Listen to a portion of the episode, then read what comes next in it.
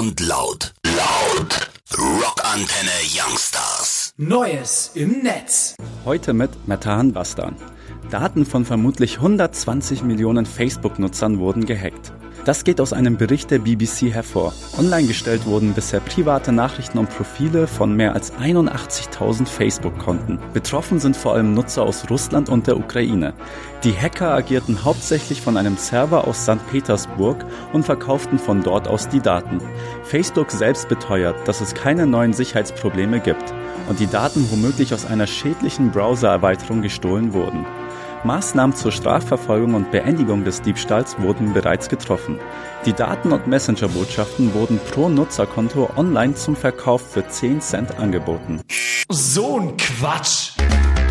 Apple drosselt seine letztjährigen iPhone-Modelle. Der Konzern hatte dies bei der Veröffentlichung seines neuen iOS-Updates 12.1 verdeutlicht.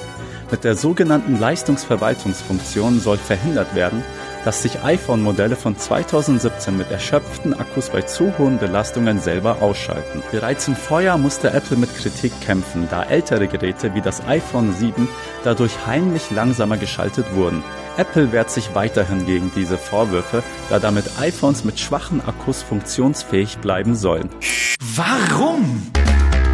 Flickr schränkt seine kostenlose Nutzung ein.